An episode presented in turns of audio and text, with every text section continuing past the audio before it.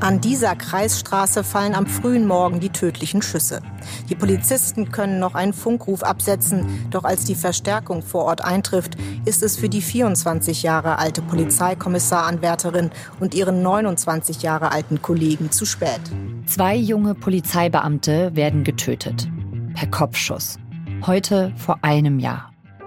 Ein Fall, der Polizei und Angehörige bis heute bewegt.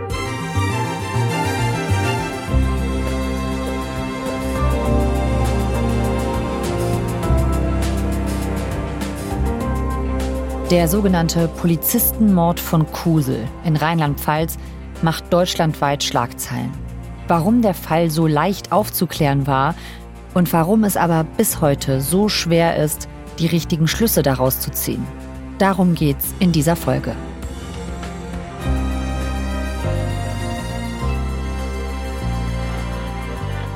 Ihr hört 11KM, der Tagesschau-Podcast. Ein Thema in aller Tiefe. Ihr findet uns in der ARD Audiothek. Mein Name ist Viktoria Michalzack. Heute ist Dienstag, der 31. Januar.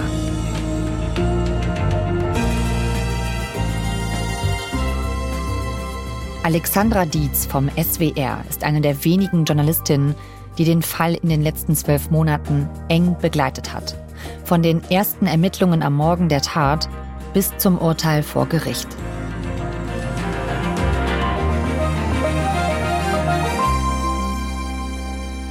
Alexandra, herzlich willkommen. Vielen, vielen Dank. Hallo. Kusel. Das ist so ein Synonym geworden, zumindest für mich, seit letztem Jahr für das, was da passiert ist. Manchmal ist das so mit Orten, die irgendwie als Wort direkt so eine Erinnerung wecken. Vielleicht auch, weil man vorher noch nicht so von Kusel gehört hatte. Erzähl mal, was ist das für ein Ort? Also Kusel ist in Rheinland-Pfalz. Ähm, wenn man von Kaiserslautern ins Saarland fährt, kommt man da vorbei. Das ist eine sehr ländlich geprägte Gegend. Da gibt es viele, viele Wälder, viele Wiesen, viele Äcker und natürlich auch viel Wildbestand. Ähm, es gibt viele kleine Ortschaften. Die Menschen leben da in ja, schönen Einfamilienhäusern. Viele Familien gehen auch immer mehr dahin, weil es dort sehr, sehr ruhig ist. Man kann sich da gut zurückziehen und ja, so ein bisschen Ruhe in der Natur finden. Aber es ist schon ein bisschen ab vom Schuss. Also man muss das mögen. Wenn man Stadtmensch ist, wäre das auf keinen Fall eine Region, in die man ziehen möchte. Mhm, okay.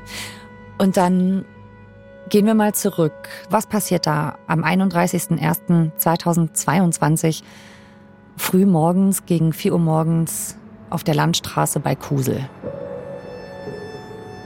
Zwei Polizeibeamte, Alexander K., damals 29, und Jasmin B., Polizeianwärterin, 24 Jahre, sind unterwegs gewesen auf Streife und auf diesem ganz normalen Routineweg sind sie an der K22 vorbeigekommen. Das ist eine Kreisstraße zwischen Maiweilerhof und Ulmit. Das ist sehr, sehr ländlich. Da ist auf Kilometer weit kein Haus, kein Mensch. Da ist ein sehr, sehr großes Feld. Da steht ganz oft Wild und auch Wildschweine. Und diese beiden Polizeibeamten waren da unterwegs und haben dort ein Auto stehen sehen. Und dieses Auto war ein Kastenwagen, das stand quer auf der Straße und sie dachten im ersten Moment vermutlich, ja, der hat vielleicht eine Panne oder so, sind also quasi rangefahren und wollten ganz normal eine Verkehrskontrolle durchführen, um zu sehen, ob da irgendetwas ja im Argen liegt. Und dann äh, gab es von Alexander K. die Frage an den Fahrer, könnten Sie mir bitte Ausweispapiere geben?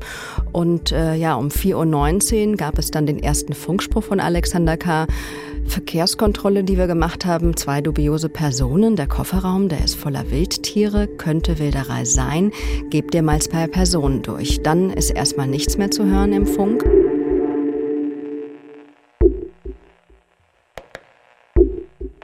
Und dann ganz unvermittelt und plötzlich sind Schüsse gefallen. Einmal gegen Jasmin B. Und äh, Alexander K. erwidert dann wohl das Feuer und hat einen zweiten Funkspruch um 4.20 Uhr abgesetzt. Da hieß es, komm schnell, Hilfe, die schießen, die schießen. Raus hier, wir sind zwischen Ulmet und dann hört man einen Schuss in diesem Funkspruch und nochmal Hilfe. Und dann ist Stille. Und dann fallen mehrere Schüsse noch und ja, die beiden Polizeibeamten sind sehr schnell dann auch tot. Also das heißt, als die ähm, Kollegen ankommen, ja, also man kann ihnen nicht mehr helfen. Genau, also es konnte nur der Tod festgestellt werden. Das Bild, das eben die ähm, ersten Einsatzkräfte vor Ort gesehen haben, muss auch wirklich sehr, sehr schlimm gewesen sein. Beide hatten ja Kopfschüsse bekommen und ähm, Alexander K. hat auch vorher mehrere andere Schüsse bekommen in den Körper. Und ähm, ja, also dieses Bild kriegen diese Polizeibeamten mit Sicherheit auch nicht mehr aus dem Kopf. Da sind jetzt diese beiden Menschen, die sind tot. Wer waren das, diese beiden Polizisten, diese Polizistin und der Polizist? Jasmin B., die war damals 24 Jahre alt, hat an der Hochschule der Polizei in Engbach-Eisenborn studiert, und war kurz vor ihrem Abschluss. Die Jasmin, das haben viele Leute immer wieder gesagt, die war eine Kämpferin, die hatte ein Herz wie eine Löwin.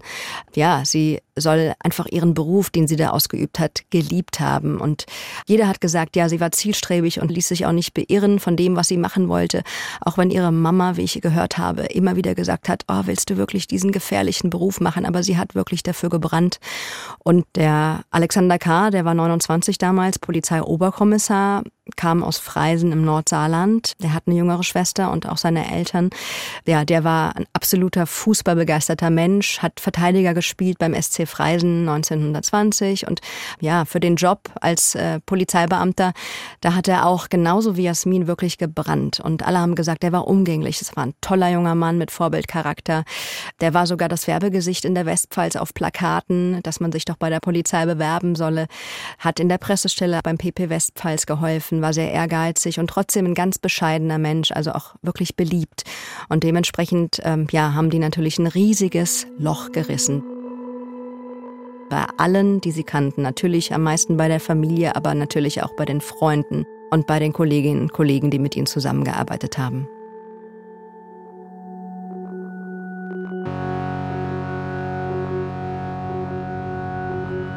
Guten Abend, meine Damen und Herren. Ich begrüße Sie zur Tagesschau.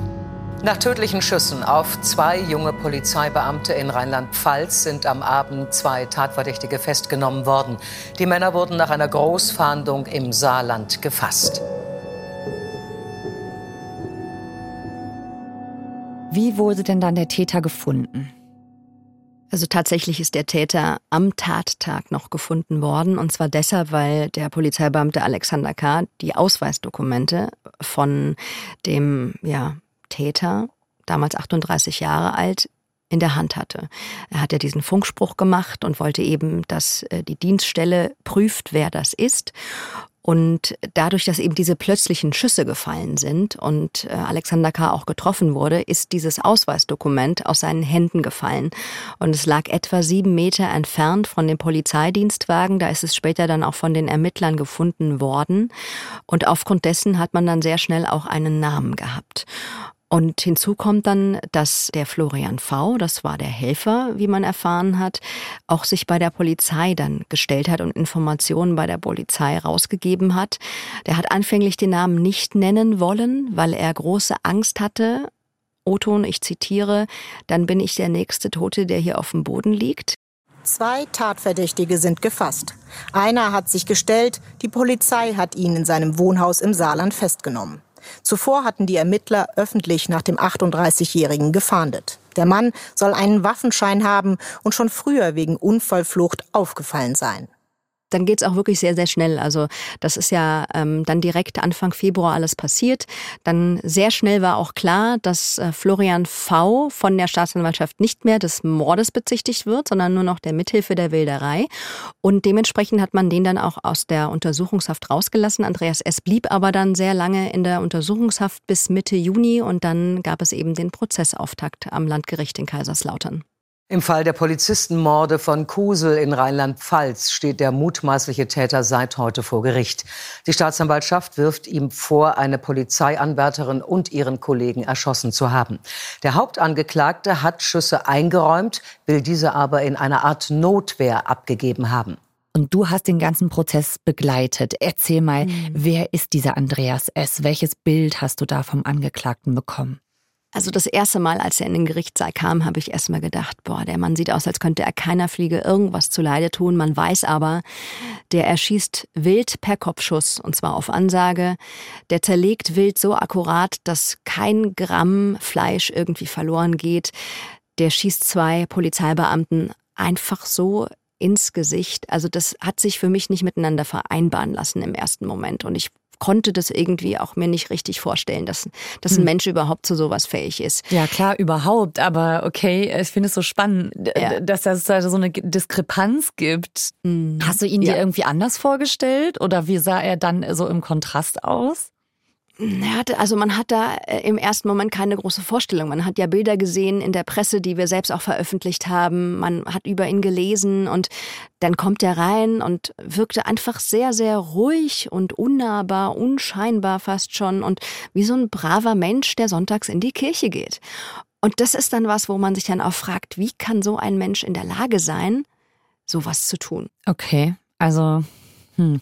Also schon so zweigeteilt, ne? Irgendwie mhm. äh, lieb und nett, aber bloß nicht mit ihm anlegen. Hm. Irgendwie so, ja, so ist das Gefühl. Also auf der einen Seite ein ganz unscheinbarer, lieber, netter Mensch, der gute Nachbar von nebenan.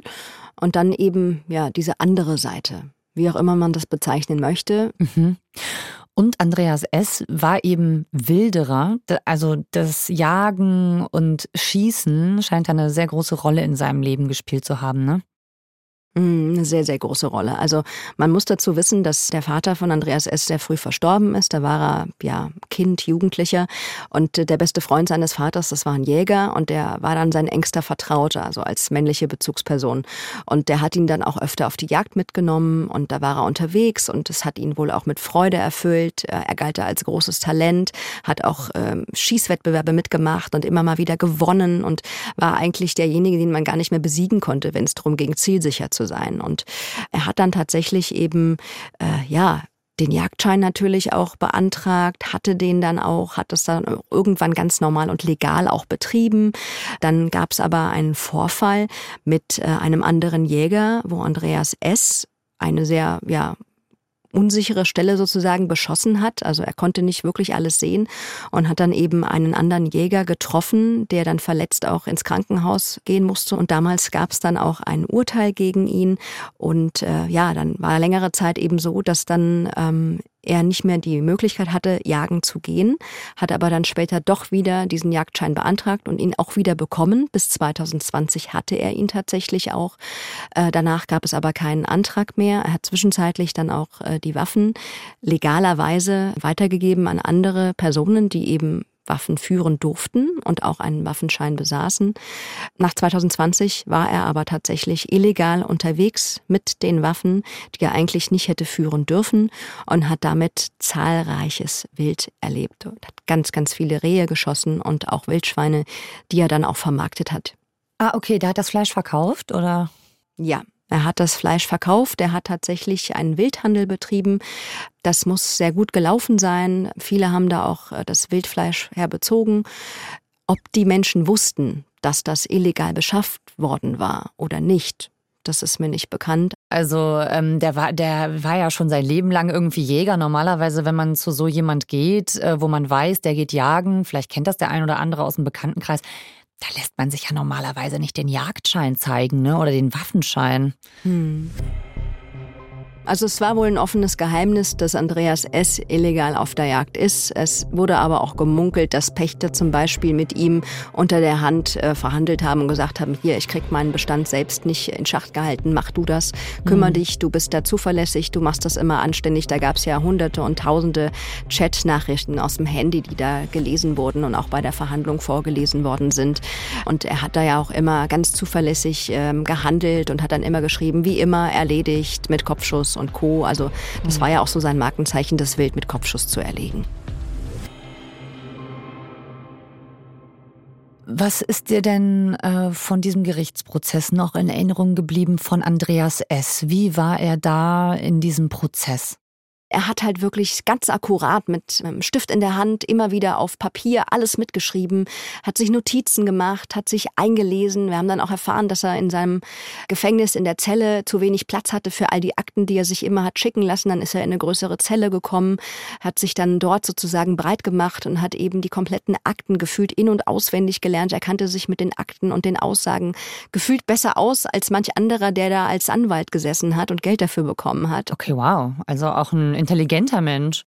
Ja, ein ziemlich, ziemlich hochintelligenter Mensch, wenn ich das so einschätzen darf. Also mhm. zumindest sagt mir das mein Bauchgefühl so. Und er hat tatsächlich auch immer wieder äh, vor Gericht gefühlt sich selbst verteidigt, obwohl die Verteidiger auch wirklich viel gemacht haben. Aber er hat immer wieder Dinge angebracht, hat Notizen halt hervorgebracht, wo er meinte, da habe ich einen Fehler entdeckt in der kompletten Akte, da habe ich Fehler entdeckt, das ist nicht richtig von euch analysiert worden oder da haben die Experten doch komplett falsche, falsche Aussagen getroffen. Und dann hat er vorgemacht, wie das mit den Waffen Waffen äh, funktioniert, hat erzählt, wie das eigentlich geht und dass der Experte, der es vorgemacht hat, ja gar keine Ahnung davon hätte. Und er hat ganz oft andere Menschen klein gemacht, um zu zeigen, wie gut er in der Materie ist, mit Waffen umzugehen, wie toll er ist als Jäger, wie fantastisch er ist als Planer, als Organisator für eine Jagd und wie genau er eben alles in seinem Kopf durchstrukturiert. Das ist ein ganz, ganz durchstrukturierter Mensch offensichtlich. Und in dem Moment, wenn der Richter vorne wieder irgendein Beweismittel hatte, ist er einfach wie selbstverständlich von seinem Stuhl aufgestanden und ist dann nach vorne an die Richterbank gegangen. Und wir haben immer wieder alle irgendwie innerlich mit den Augen gerollt und uns gefragt, wie kann ein Angeklagter, der angeklagt wird, zwei Menschen per Kopfschuss ermordet zu haben, sich so benehmen? Es war fast wie ein gefühlt Bauerntheater, was er aufgeführt hat. Ja, dann kam er dann wie, wie immer selbstverständlich dann nach vorne zur Richterbank und dann kam seine Anwälte mitgelaufen und und dann hat er da drauf geguckt und dann hat der Richter gesagt, ja, das und das haben wir jetzt hier zusammengestellt. Und dann guckt er drauf und sagt, nee, nee, nee, nee, nee, das ist falsch. Nee, nee, nee, so stimmt es nicht. Und das war so und das war so und das müsste hier und da müsste noch ein Zentimeter darüber und dann hat er wirklich so akkurat versucht zu beschreiben, was da wie war. Und dann sagte der Richter, ja, Sie nehmen es aber ganz genau. Ganz schön pedantisch. Und dann ist er sowas von krass aus der Haut gefahren, Andreas S., und hat wirklich ziemlich lautstark gesagt, es geht ja hier nicht um ein Kaugummi, was jemand ausgespuckt hat, es geht hier um zwei totgeschossene Polizisten.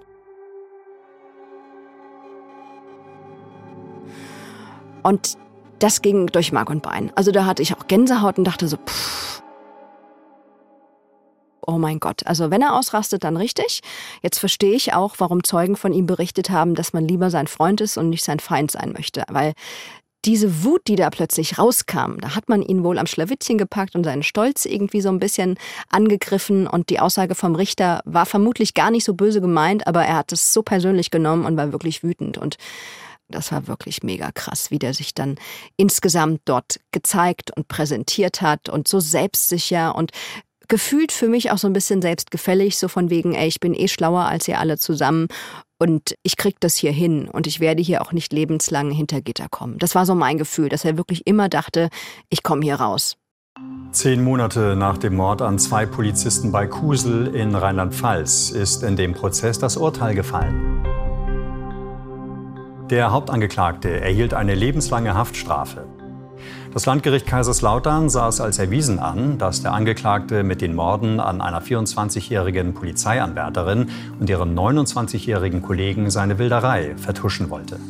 Also 15 Jahre lebenslange Haft und weil das Landgericht Kaiserslautern die besondere Schwere der Schuld festgestellt hat, kann er auch nach den 15 Jahren nicht frühzeitig aus der Haft entlassen werden.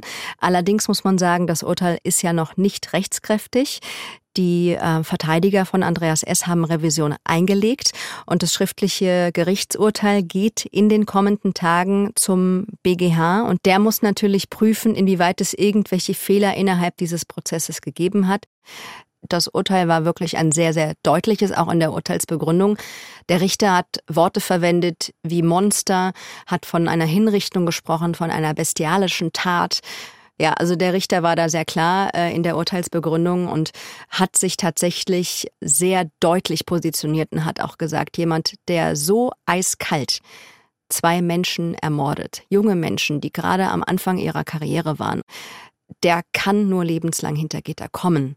Und die besondere Schwere hat er natürlich auch feststellen müssen, hat er gesagt, einfach aufgrund dessen, weil es äh, in dem Moment so eine ja schreckliche Tat war, die er selbst als Richter in seiner langjährigen Erfahrung niemals erlebt hat. Und was ich noch nie erlebt habe am Gericht, ist, dass ein Richter am Ende seiner Urteilsbegründung, dass sich der Richter bei den Hinterbliebenen entschuldigt für das, was passiert ist und sagt, es täte ihm leid und er könne sich nicht vorstellen, welches Leid die jetzt gerade empfinden. Und der Satz, Alexander K. und Jasmin B. waren zur falschen Zeit am falschen Ort, der sagt, glaube ich, alles aus. Hat denn die Polizei etwas aus diesem Fall mitgenommen? Hat das die Polizei irgendwie verändert? Schließlich haben die ja zwei junge, ambitionierte Polizisten verloren. Konnten die irgendwie was mitnehmen oder vielleicht auch verändern, außer dass diese beiden einfach zur falschen Zeit am falschen Ort waren? Ich habe mit mehreren sprechen können, ähm, mit direkt Betroffenen, die unmittelbar mit Alexander K. beispielsweise zusammengearbeitet haben, aber auch mit der Gewerkschaft der Polizei und auch Kolleginnen und Kollegen, die da im näheren Umfeld eben mit beschäftigt waren. Und alle sagen, anfangs war wirklich das Gefühl Schock, Trauer, ja, fast eine Schockstarre, Wut, aber man hat festgestellt, eigentlich kann man so eine Sache nicht trainieren. In der Hochschule der Polizei ist man jetzt sensibilisiert dafür, auch bei ganz vermeintlich normalen Verkehrskontrollen einfach noch mal ein bisschen mehr Obacht zu geben und ein bisschen vorsichtiger zu sein. Aber man kann tatsächlich nicht viel verändern, denn das, was die Polizei tut, nämlich ihren Job, das ist einfach gefährlich. Und jeder, der diesen Beruf ausübt, weiß das auch. Und jeder, der das macht, ist auch quasi ja, vorbereitet darauf, dass jederzeit was passieren kann. Und ich glaube, gegen das, was da in der Nacht passiert ist, hätte sich selbst ein fantastischer Trainer des SEK nicht einfach mal so wehren können. Mhm. Denn diese Schüsse kamen so unverhofft, da hätte man sich mit nichts darauf vorbereiten können. Das ist meine Überzeugung.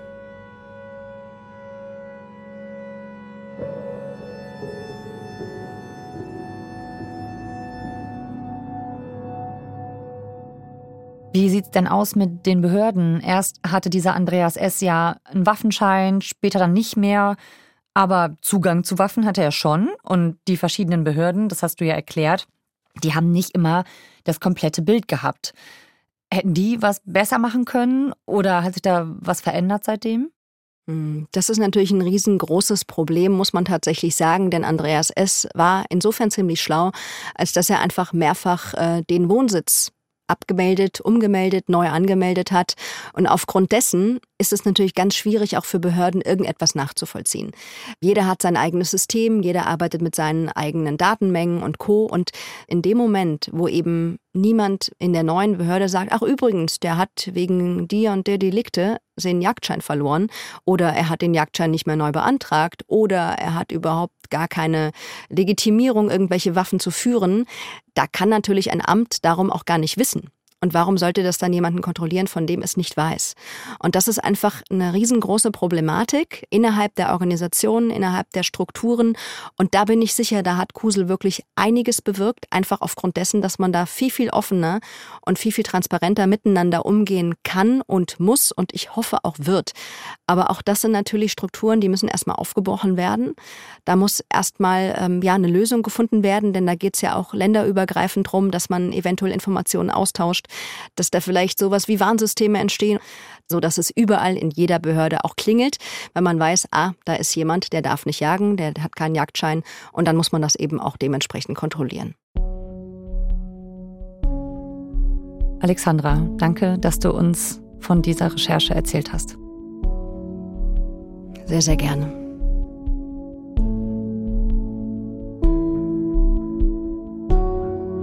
Das war 11KM, der Tagesschau-Podcast über den Polizistenmord von Kusel, der einfach aufzuklären war, bei dem es aber auch ein Jahr danach so schwer ist, die richtigen Schlüsse zu ziehen. SWR-Reporterin Alexandra Dietz hat den Prozess in aller Tiefe begleitet. Eine ausführliche Chronologie findet ihr auf den Seiten vom SWR. Den Link findet ihr in den Show Notes. Autor dieser Folge ist Sandro Schröder. Mitgearbeitet hat Marc Hoffmann. Produktion Fabian Zweck und Viktor Weresch. Redaktionsleitung Fumiko Lipp und Lena Gürtler. Mein Name ist Viktoria Michalzack. FKM, der Tagesschau-Podcast, ist eine Produktion von BR24 und NDR Info. Wir hören uns morgen.